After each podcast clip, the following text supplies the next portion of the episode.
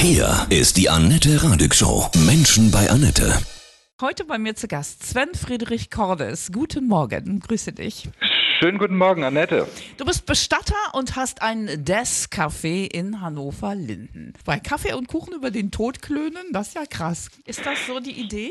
Richtig, genau, das, das ist die Idee. Denn seien wir mal ehrlich, wer macht sich gerne äh, Gedanken über, über Tod und Endlichkeit? Das Thema hat keine Lobby gehabt die letzten 50 bis 100 Jahre in Deutschland. Niemand hat sich gerne darüber unterhalten und äh, dabei ist der Tod doch allgegenwärtig. Und wir probieren halt unter einem positiven Vorzeichen die Menschen einzuladen zu uns in die Metaphir-Galerie am Lindener Markt Markt, um dort mit Susanne Benze, die leitet das Death Café, bei Kaffee und Kuchen über Tod und Endlichkeit zu sprechen. Und zwar nicht im, im Sinne von, von äh, Traurigkeit, sondern im Sinne von, hey, wir feiern, dass wir den Tag noch am Leben sind. Denn jeder Tag könnte unser letzter sein. Durch Corona wurden wir ja so ein bisschen gezwungen, uns wieder mal mit dem Thema Tod zu beschäftigen, also an die eigene Endlichkeit. Das ist doch eigentlich gut, oder? Ja, das stimmt. Wobei ich, ich fand, es war äh, sehr hysterisch, der Diskurs der, der letzten Wochen. Ja, weil wir ohne Vorwarnung einfach mit, mit der Endlichkeit konfrontiert worden sind. Und in unserem Bestattungsunternehmen äh, gab es natürlich herzzerreißende Szenen durch die, durch die Beschränkungen. Wir durften ja zu Anfang von Corona, durften ja zehn Personen bei einer Trauerfeier nur teilnehmen, unter freiem Himmel. Mittlerweile wurde es ein bisschen gelockert, aber trotzdem, das hat zu unglaublich viel Panik und Unsicherheit und Hilflosigkeit geführt, zusätzlich zu den emotionalen Belastungen, die bei einem Todesfall natürlich äh, auftreten was ich mir bei den Beerdigungen und Bestattungen vorstellen kann, dann auszuwählen, wer sind diese zehn Leute, ne? weil jeder ja auch das seelisch braucht, sich zu verabschieden. Das ist ja auch Sinn und Zweck der Beerdigung. Ne?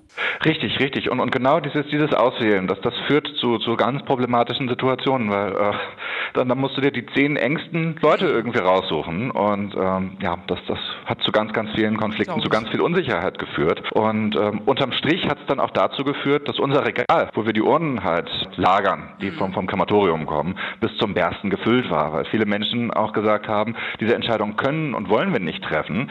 Äh, wir stellen die Urne bei euch unter, bis sich das alles mit Corona entspannt hat. Ah. Das Problem ist, es hat sich ja jetzt noch, noch gar nicht richtig entspannt. Wir haben eine Beschränkung auf 50 Personen momentan und na gut, wir haben den einen oder anderen Kunden, der sagt, nee, 50 Personen, das ist mir immer noch zu wenig und mhm. wir warten weiter ab. Und das führt dann dazu, dass wir teilweise Urnen jetzt äh, bei uns stehen haben seit, seit Januar. Oh, dann kriegt ihr irgendwann richtig Stress, ne? Also wenn es dann wieder losgeht, ne? Richtig, richtig, genau. Dann, natürlich, jeder Kunde wird, wird dann anrufen und sagen, hey, äh, ich war aber als erstes da und das muss ganz, ganz schnell oh, sein. Ja. Und was ja. vor allen Dingen trauerpsychologisch halt äh, schwierig ist, die Menschen können ja nicht damit abschließen, solange die Beisetzung noch, noch nicht gemacht ist. Das ist ja so ein, so ein, so ein Zwischenzustand. Ne? Feuerbestattung ja. ist zwar durchgeführt, aber man hat sich noch nicht äh, verabschiedet. Man, man schiebt das immer noch vor sich her, weil man sich nicht traut, diese Entscheidung auf, auf zehn Personen irgendwie zu treffen. Das ist unglaublich problematisch. Dein Desk-Café. Wir können das ja noch nicht sehen. Kannst du uns beschreiben, wie es aussieht? Sind da überall Särge? Nein, also bei, bei uns am Lindener Markt, das ist absolut kein typisches äh, Bestattungsunternehmen mit einer Häkelgardine, mit einer Eichenholzvertäfelung, mit den betenden Händen von Albrecht Dürer, wie man sich das vorstellt. Das gibt es bei uns alles nicht. Wir haben einen einzigen Sarg dort bei uns stehen. Äh, das ist der Sarg, ähm, den ihr heute auf äh, Insta schon mal gepostet ja. habt. Das ist ein, ein äh, Sarg, den eine Lindener Künstlerin, die Mancha Friedrich, mit unseren Gästen vom Dia de los Muertos, vom mexikanischen Fest der Toten, was wir einmal pro Jahr feiern, gemeinsam gestaltet hat. Ja, total und, bunt ähm, und fröhlich. Hm? Richtig, bunt ja, und fröhlich. Ja. Äh, genau wie das, wie das Konzept halt auch. Ja. Und diesen Sarg, den haben wir äh, letztes Jahr versteigert äh, bei einer Benefizauktion. Da ist eine ordentliche Spende für das Hospiz Luise in Hannover zusammengekommen. Ja. Und diesen Sarg hat sich ein Lindener Gastronom ersteigert. Den stellt er sich in sein Wohnzimmer und macht da seine Weinbar rein. Du hast dieses Desk-Café, wie ist das eingerichtet? Mhm. Also dann, ja. dann, steht in diesem Desk-Café dieser eine Sarg und was noch? Wir haben weiße Wände, also es ist ein, Lindener äh, Hinterhof-Loft sozusagen. Mhm. Das war mal eine alte Werkstatt äh, mit sichtbaren Backsteinen, die weiß übergemalt sind. Und aktuell hängt dort eine Kunstausstellung von äh, Edin Bayric. Ähm, in der Mitte steht ein weißer Tisch mit sechs weißen Stühlen und genau dort findet das Derf-Café statt. Dort äh, setzen sich die Menschen dann zusammen. Beim letzten Mal waren ähm, acht Leute da und wir haben ähm, weiße Papphocker, die wir dann um den Tisch drum herum stellen. Natürlich mit dem gebotenen Abstand aktuell jetzt mhm. gerade zu Corona. Ähm, und dann gibt es dort Kaffee und Kuchen und die Susanne Benze, das ist eine äh, Trauerrednerin und Trauerbegleiterin, die leitet dann äh, das Derf-Café. Mhm, cool. Worüber sprechen die Menschen dann? Was bewegt sie, wenn sie bei dir im Café sind? Also es geht jetzt nicht darum, das ist keine therapeutische Gesprächsrunde, wo Menschen hingehen, ähm, die direkt einen Todesfall erlebt haben im engeren Kreis, sondern es sind eher so ähm, allgemeine Fragen. Ähm, was ja auch ein großer Trend ist, der aus Skandinavien gerade rüberkommt, ist das sogenannte Death Cleaning, dass Menschen zu Lebzeiten schon alles ausmisten, sei es die Wohnung, seien es Verträge, äh, seien es soziale Beziehungen auch, ähm, um sich dort auf, auf den Tod äh, vorzubereiten. Das sind Fragen, die häufig gestellt werden. Wie kann ich mich vorbereiten? Wie kann ich meinen Angehörigen äh, klare Verhältnisse äh, hinterlassen? Dann geht es natürlich auch um, um konkrete Fragen, was, was die Bestattung anbetrifft. Was passiert mit meinem Körper nach dem Tod? Äh, wie sieht eine Feuerbestattung aus? Äh, sowas. Religiöse Und Fragen auch- auch, wo es hingeht nach dem Tod. Ist da noch was? Wiedergeburt etc. Sind das auch die Themen? Das, das wird, wird ähm, häufig, häufig auch, auch diskutiert, genau. Dass das, äh, wobei gar nicht mal aus so einem religiösen Kontext, sondern ähm, eher aus dem Kontext so, hm, was, was passiert da?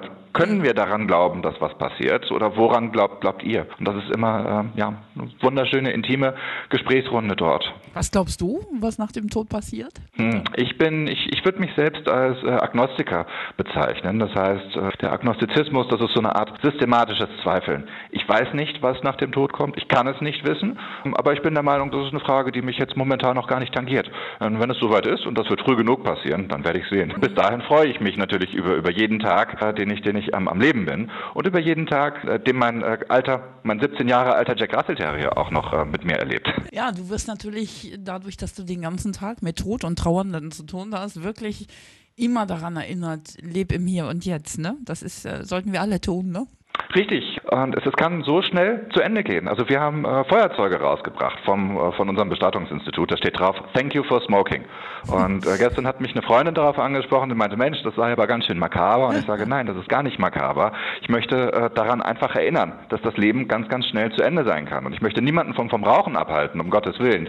Denn ich bin der Meinung, wenn du wirklich Spaß dran hast, Zigaretten zu rauchen und du hörst auf mit Zigarettenrauchen, dann gewinnst du vielleicht fünf Jahre vom, vom Leben, aber das werden äh, keine fünf guten Jahre sein, weil du jeden Tag schlechte Laune hast, weil du Entzugserscheinungen vom Nikotin hast.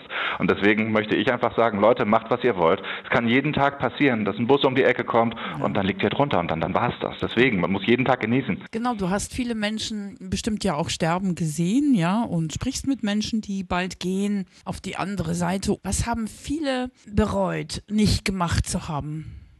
Hm.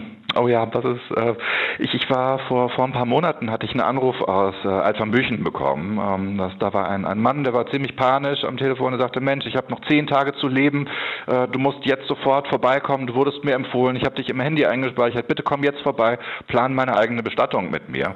Und natürlich habe ich alles stehen und liegen lassen. Dachte aber, Mensch, der ist panisch vielleicht. Äh, war dann bei ihm. Man hat ihm das nicht nicht angesehen. Der hatte einen Hirntumor im Endstadium. Hab das alles mit mit ihm gemacht. Und zum Schluss sagte er, er war um die 50, dass er, dass er wirklich bereut hat, nicht jeden Tag bewusst mitgenommen zu haben, dass er falschen Idealen hinterhergelaufen sei, dass er äh, Sachen gekauft hat, die ihm eigentlich unwichtig waren, um Menschen zu imponieren, äh, die ihn auch nicht interessierten. Und dass für, für ihn äh, die größte Freude war, morgens äh, ähm, um, um sechs auf seinen Balkon zu gehen und die erste Zigarette zu rauchen. Das hat er mir erzählt. Und er ist dann auch danach bald verstorben? Richtig, ich war äh, danach ähm, im äh, Skiurlaub, komme dann wieder zurück ins Büro, sehe den Fall bei mir auf dem Schreibtisch liegen, spreche mit meinen Kollegen und denke so, wow, scheiße, jetzt hat er es geschafft. Zehn Tage hat er sich selbst noch gegeben, äh, 14 hat er geschafft und ähm, ja, schön, dass er es so, so selbstbestimmt äh, hinbekommen hat, das zum, zum Schluss auch noch zu regeln, seinen Angehörigen da wirklich klare Verhältnisse zu hinterlassen, sich selbst drum zu kümmern, denn das ist nicht selbstverständlich. Aus all deiner Erfahrung, was kannst du uns mitgeben und sagen, kümmert euch um euer Ende oder räumt euer Leben auf? Ja, definitiv. Jeder kann vorsorgen. Das muss jetzt keine äh, komplett finanzierte Bestattungsvorsorge mit einem Treuhandkonto sein, wo man ähm, das Geld schon schon einzahlt. Das reicht, wenn man einen Zettel hinterlässt. Das reicht, wenn man mit seinen Angehörigen drüber spricht. Das und das will ich haben.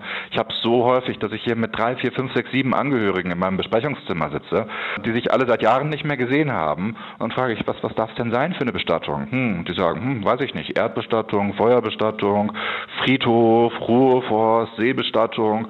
Und das, das wissen sie nicht, weil, weil sie nie drüber gesprochen haben. Und das kann man ändern. Was ist im Moment total angesagt? Friedwald oder? Ruheforst. Äh, wir, wir haben ganz, ganz viele Familien, die wir betreuen, die sich für eine Bestattung im Ruheforst äh, entscheiden. Unser nächster Ruheforst hier in Hannover ist der Ruheforst im Deister. Das ist eine halbe Stunde Autofahrt entfernt. Der größte Vorteil ist halt, dass man dort keine Verpflichtung zur Grabpflege hat. Die Grabpflege macht die Natur. Es kann unter freiem Himmel eine Andacht stattfinden. Die Angehörigen dürfen die Urne selbst bemalen. Wir haben dort wunderschöne Trauerfeiern schon schon ausgerichtet. Mhm. Einmal haben wir so laut Heavy Metal dort gehört, dass die Tiere fluchtartig den Wald verlassen haben. Wir haben eine Kiste Becks hingestellt, äh, weil das, das war ein äh, junger Mensch, der dort verstorben ist, der selber in der Band auch gespielt hat. Sein letztes Album haben wir halt dort gehört, wow. äh, wo er sich auch mit, mit seiner Krankheit auseinandergesetzt hat. Und dazu ähm, haben die Angehörigen dann seine Urne bemalt, haben ähm, Bier getrunken und haben Zigaretten geraucht. Leben ist tödlich. Cool. Leben ist tödlich.